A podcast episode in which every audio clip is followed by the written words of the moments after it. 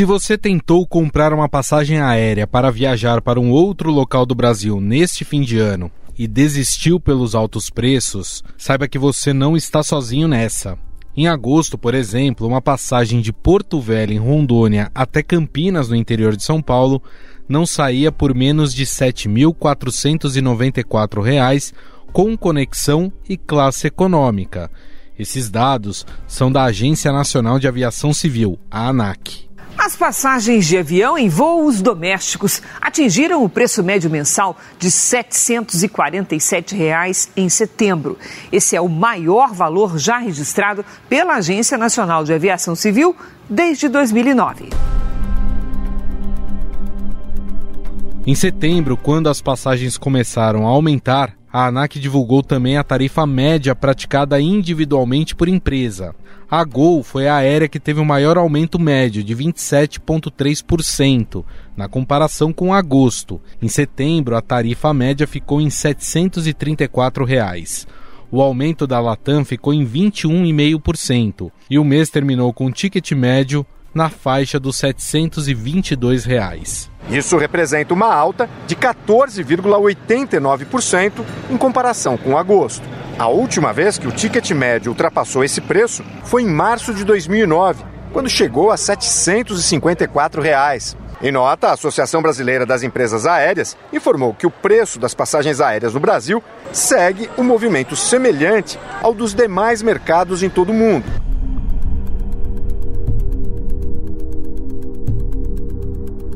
Já a alta de preços da Azul foi menos intensa, 2,1%. Apesar disso, é a empresa que tem na média o maior valor médio pago pelos passageiros, de 783 reais. Por causa dos altos preços, o gerente comercial Jerônimo Tonelli Sobrinho resolveu fazer o trecho entre São Paulo e Porto Alegre de carro com a família. A minha família toda é do Rio Grande do Sul, e nas festas de final de ano a gente sempre tenta voltar para o Rio Grande do Sul para passar essas festas com a, com a família. E este ano, assim como no ano passado, a gente encontrou muita dificuldade para comprar passagens a um preço, vamos dizer assim, que caiba no nosso orçamento. A nossa família, né, somos eu e minha esposa e duas filhas, né? A mais velha tem três anos e a mais nova tem um ano e, uma, e um mês. Uh, a gente estava pesquisando já fazia dois meses para comprar uma passagem, mas mesmo assim, uh, as melhores simulações que a gente fez estavam dando 7 mil reais para ida e volta da família inteira. Então, diante desse cenário, a gente decidiu adotar a viagem por carro. Né? Pegamos o carro e descemos né? com uma criança de 13 e uma criança de um ano e vocês podem imaginar como, né, quão desafiador isso foi. A gente tinha planejado descer até o litoral sul de Santa Catarina, no mínimo, mas chegando em Florianópolis tivemos que pegar um hotel às pressas, porque a mais nova realmente não estava cooperando né, com o ambiente do, do automóvel. Então levamos aí dois dias, né, vamos dizer, um dia e meio para sair de São Paulo e chegar em Novo Hamburgo aqui, no, no Rio Grande do Sul. E o interessante é que a gente morava em Manaus antes, por, por, conta do meu emprego, e eu aceitei uma oportunidade em São Paulo, né, em outro segmento, outro ramo, totalmente diferente, né, mudei totalmente a minha, minha carreira profissional, justamente para estar mais próximo da minha família do Rio Grande do Sul. Né? A gente pensava em talvez fazer alguns né, voos bate-volta de final de semana para estar com a família, mas depois da pandemia isso se tornou impossível. Né? Meus pais vieram passar um final de semana com a gente e pagaram os dois uh, eh, 3.300 reais para vir num sábado de manhã e ir embora no domingo à noite. Mas por que viajar de avião no Brasil está tão caro? Especialistas apontam que o preço das passagens subiu por uma combinação de fatores, como a alta do dólar e o aumento do preço dos combustíveis das aeronaves. Além disso, o setor passa ainda por uma crise e está tentando se reestruturar do período da pandemia da Covid-19, onde os voos foram escassos. As companhias aéreas tentam administrar a crise Latam e Azul firmaram uma parceria para compartilhar voos aos clientes das duas empresas. A ideia é otimizar a logística de viagem diante da baixa demanda de voos. Ao mesmo tempo, além do valor das passagens, viajar de avião ficou mais caro porque muitos consumidores têm agora que arcar com cobranças extras, como a tarifa para despachar bagagens, que está em vigor desde 2017. O valor de uma passagem leva em consideração fatores como a oscilação do preço internacional do barril do petróleo, a taxa de câmbio, as estratégias de concorrência entre as empresas, a distância que será percorrida e a demanda por um determinado trecho.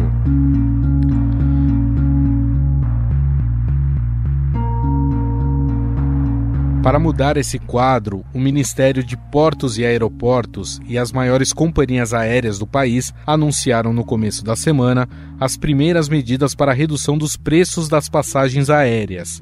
Ainda assim, o ministro Silvio Costa Filho admitiu desafios para concretizar os resultados. As aéreas hoje apresentaram ao Brasil mais de 30 milhões de passagens até 800 reais. Ao longo do ano de 2024, nós vamos cada vez mais ao lado das aéreas, ao lado de todo o governo, perseguir para que a gente possa ter uma redução nas tarifas no Brasil e fazer com que ao final o consumidor brasileiro ele viaje mais.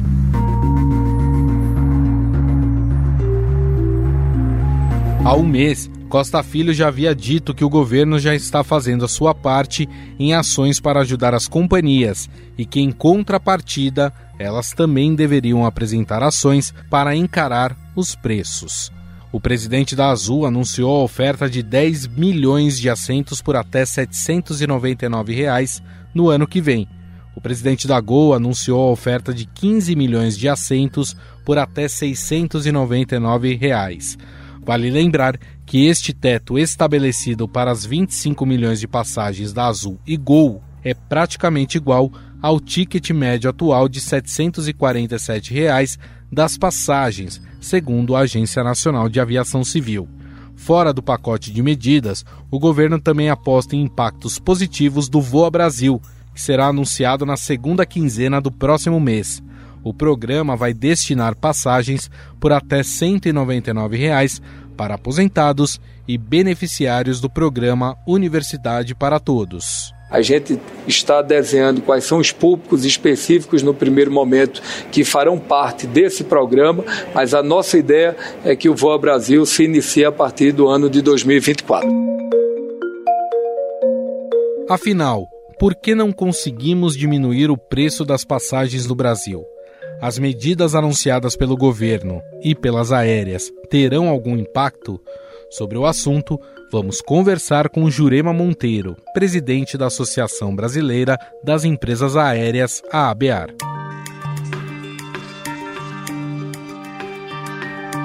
Tudo bem, Jurema? Tudo bem, Gustavo.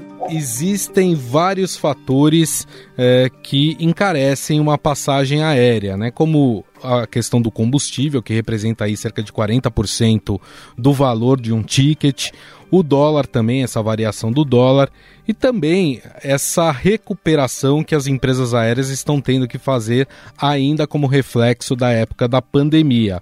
Mas o que a gente observa é que aqui no Brasil o ticket médio acabou subindo demais se a gente comparar com os voos domésticos dentro dos outros países. Isso acontece somente pelos motivos que eu falei ou existem outras explicações, Jurema? Na verdade, o que a gente está observando né, no mundo inteiro é um processo de mudança do mercado do transporte aéreo as rotas aéreas mais populares no mundo todo, na Europa, nos Estados Unidos, elas têm tido, de fato, uma pressão muito forte de custos. No Brasil não é diferente. E com isso a gente notou um movimento é, das tarifas nesse ano. Mas se a gente fizer um recorte, é, em relação a 2022, a tarifa média doméstica praticada no Brasil, ela teve uma queda de 8% no acumulado de janeiro a setembro desse ano. Ah, então significa que as tarifas não aumentaram? Depende muito do, da análise do recorte que a gente fizer. Se a gente olhar, por exemplo, a tarifa média hoje no Brasil, ela é 14% maior do que a tarifa praticada em 2019, que foi um ano fechado antes da pandemia. Mas nesse mesmo período, o combustível da, da aviação, que representa 40% dos nossos custos, teve um aumento de quase 90%, 86% para ser exata. Então, o que eu quero dizer, Gustavo, é que nesse modelo que a aviação trabalha no mundo todo, que é o de precificação dinâmica, a gente tem hoje tarifas competitivas no Brasil, sem dúvida alguma, mas bastante pressionadas por um ambiente de custos que está mais caro. E esse é o nosso desafio, é desenvolver uma agenda de trabalho que não vai acontecer do dia para a noite, mas que nos ajude a estabilizar os nossos custos, para a gente poder deixar as nossas empresas mais competitivas e, consequentemente, ter tarifas mais competitivas também pelo que eu entendi, as companhias aéreas elas nem estão passando todo o valor de custo que aumentou para elas para o consumidor, ou seja, está é, passando parte e ela está absorvendo parte também desse aumento de custos na sua operação, é isso? É exatamente isso. Se a gente tivesse um ambiente de repasse de todo o aumento de custo, a gente estaria com outros valores de tarifa. E não. As empresas elas sabem da sensibilidade do consumidor, do passageiro aqui no Brasil, e elas têm administrado isso.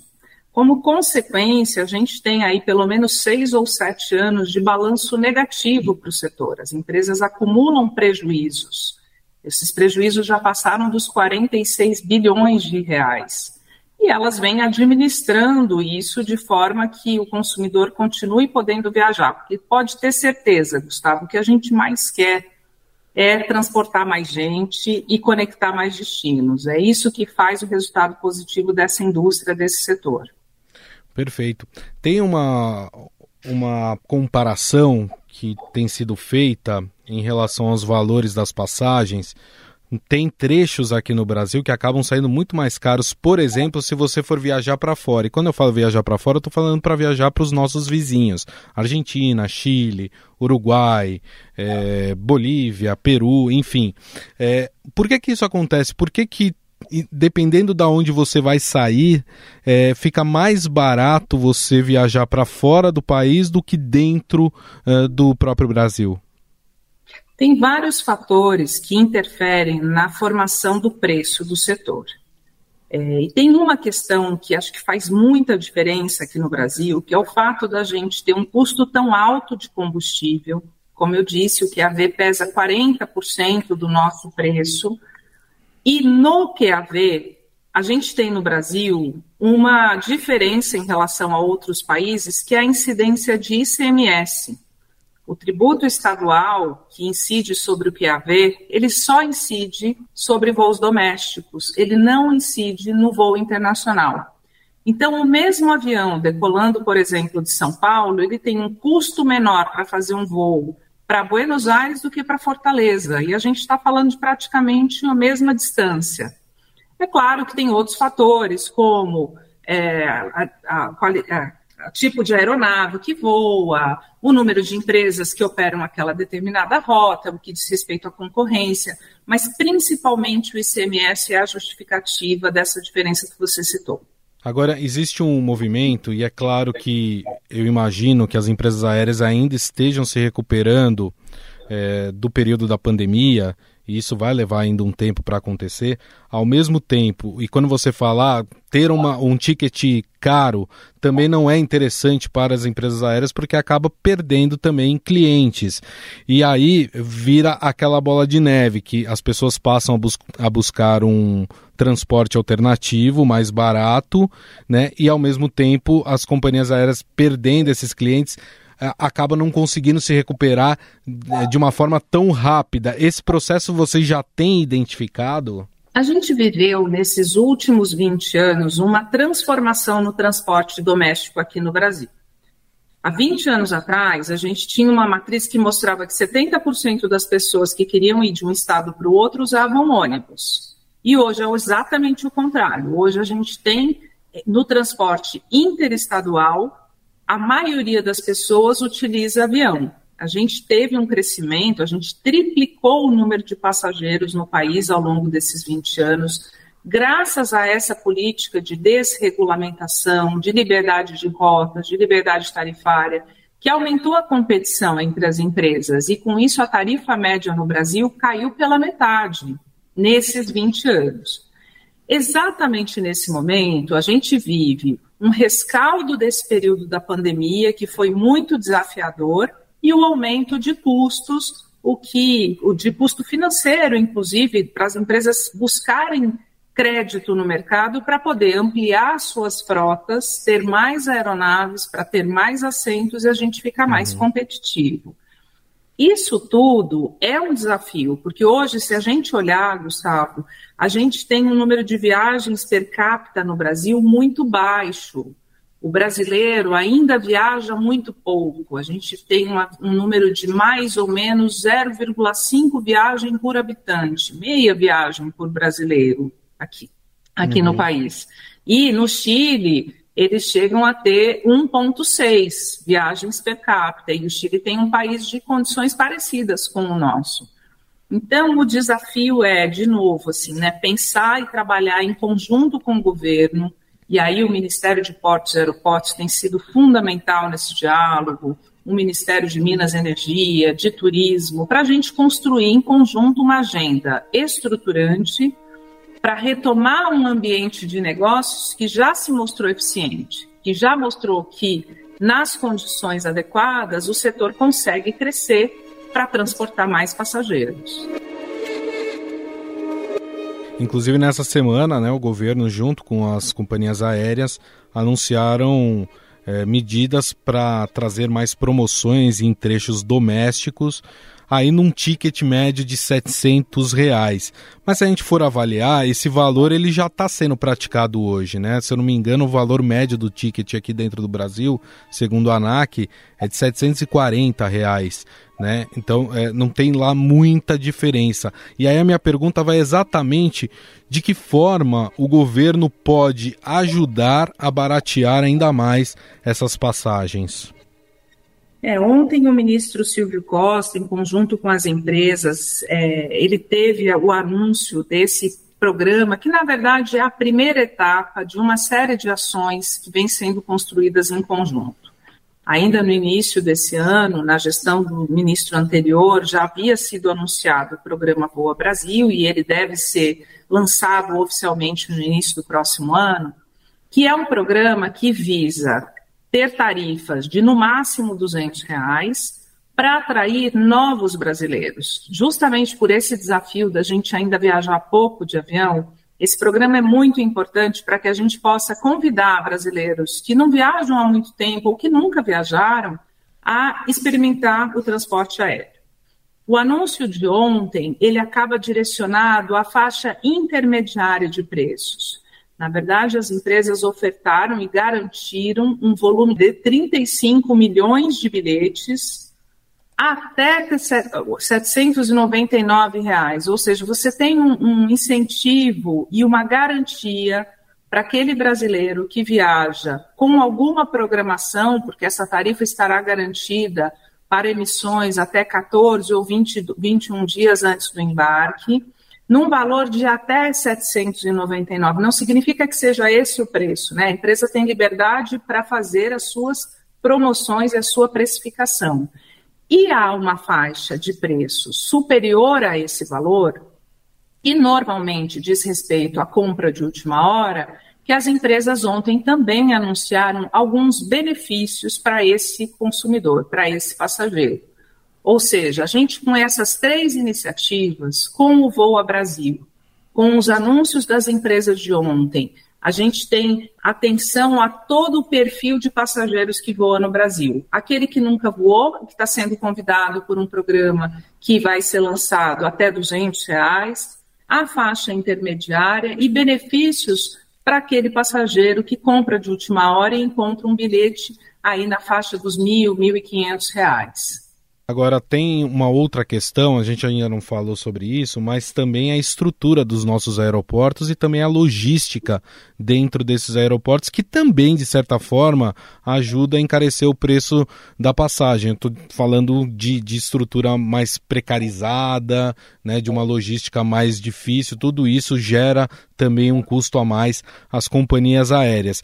E, e tem dentro do Congresso Nacional uma frente parlamentar que discute essas questões. Eu queria saber como é que tem sido essa conversa com os parlamentares eh, e, e as companhias aéreas para conseguir resolver mesmo que aos poucos, esses gargalos que existe ainda na, na aviação civil brasileira? É, o desafio da eficiência está sempre presente. Assim, há um princípio na aviação que é a segurança. Ninguém negocia. A gente trabalha com um ambiente regulatório muito rigoroso. E um outro desafio é garantir eficiência, porque é um setor intensivo em custos e ele precisa ter muita assertividade na elaboração da malha, na precificação dos serviços, para a gente otimizar toda a operação. Hoje a gente trabalha no Brasil com uma taxa de ocupação muito boa, em torno de 84, 85% dos nossos voos, e isso tem tornado o nosso trabalho bastante eficiente. Se você fizer um recorte ao longo desses anos duros da pandemia, a IATA apresentou um dado de que 64 empresas deixaram de operar no mundo todo. No Brasil, ainda que a gente não tenha tido um apoio e incentivo direto, nenhum tipo de subsídio por parte do governo, as nossas empresas, graças à eficiência, se mantiveram vivas. E a gente tem uma boa, um bom, uma boa infraestrutura aeroportuária no país, graças ao programa de concessões, que hoje nos permite ter aeroportos com muita qualidade. Tem oportunidade para melhorar isso? Tem, sem dúvida alguma. É, se a gente olhar, por exemplo, os indicadores de eficiência que os fabricantes de aeronave apontam, a gente vê que é possível melhorar e por isso a BEAR mantém um diálogo constante não só com o parlamento, que tá, se mostra aberto e, e a, a, esse diálogo, mas também com os órgãos de controle, com a ANAC, com o DCEA, que controla o espaço aéreo, para a gente encontrar exatamente as oportunidades para isso. Nós trabalhamos, por exemplo, em conjunto com o DCEA desde 2020 na revisão de rotas aéreas, que nos permitiu um ganho de eficiência que gerou economia de combustível e economia na emissão de gases na atmosfera, o que também é um compromisso muito importante do setor. Perfeito. Para a gente encerrar, é, queria que você fizesse uma, uma avaliação é, do momento das empresas aéreas aqui no Brasil e, obviamente, é, tomando como parâmetro aí o, o, o nosso mercado, é, a nossa economia, é, até porque é, a gente está falando sobre o aumento do ticket médio. É, no entanto, vale lembrar que em agosto a aviação brasileira teve o melhor resultado da história desde 2000. Né, que foi o início dos anos 2000, foi aquele boom em que a gente teve um superaquecimento de viagens, de pessoas que passaram a viajar de avião e aí depois de 23 anos a gente tem o melhor resultado que tinha sido aquele de 2000. Baseado nisso, como é que a gente, como é que dá para entender o momento das empresas aéreas no Brasil? Acho que as nossas empresas passam por um ano muito importante. Depois de três anos muito desafiadores da pandemia, esse ano nós estabilizamos a operação, a gente conseguiu retomar toda a oferta de voos domésticos, o que nos deve nos levar a superar o número de passageiros transportados do ano passado. O ano passado foram 98 milhões, esse ano a gente espera fechar o ano aí com mais de 110, talvez um pouco mais do que isso, milhões de passageiros. Então foi um ano muito positivo, mas um ano ainda muito desafiador. Porque depois de todos esses anos e, e sem o apoio que outros países tiveram apoio financeiro mesmo que outros países deram ao setor e às empresas, as nossas empresas ainda precisam de uma atenção para que a gente tenha um ambiente de custos saudável, que a gente tenha é, uma, uma, agenda para que, que esse ambiente de custos se mantenha adequado para que a nossa operação possa crescer, para as empresas poderem ter acesso a crédito no mercado é, com, com, com facilidade, com condições competitivas, e isso se traduza no aumento de frota, consequentemente, mais assentos e preços mais competitivos. Então, a gente olha para 2024 com otimismo, mas desde que a gente trabalhe continuamente por essa agenda estruturante de redução de custos. Esse é o nosso grande desafio. Bom, nós conversamos com a presidente da Associação Brasileira das Empresas Aéreas, a Jurema Monteiro. Falamos sobre o valor do ticket médio das passagens aéreas aqui no Brasil e agradeço mais uma vez a atenção e a gentileza da Jurema em conversar conosco sobre esse assunto. Muito obrigado, viu, Jurema? Eu é que agradeço. Estadão Notícias. O Estadão Notícias desta quarta-feira vai ficando por aqui. Contou com a apresentação minha, Gustavo Lopes, o roteiro, produção e edição são minhas, de Jefferson Perleberg e Gabriela Forte. A montagem é de Moacir Biasi. Mande sua mensagem ou sugestão para o nosso e-mail podcast@estadão.com. Um abraço e até mais.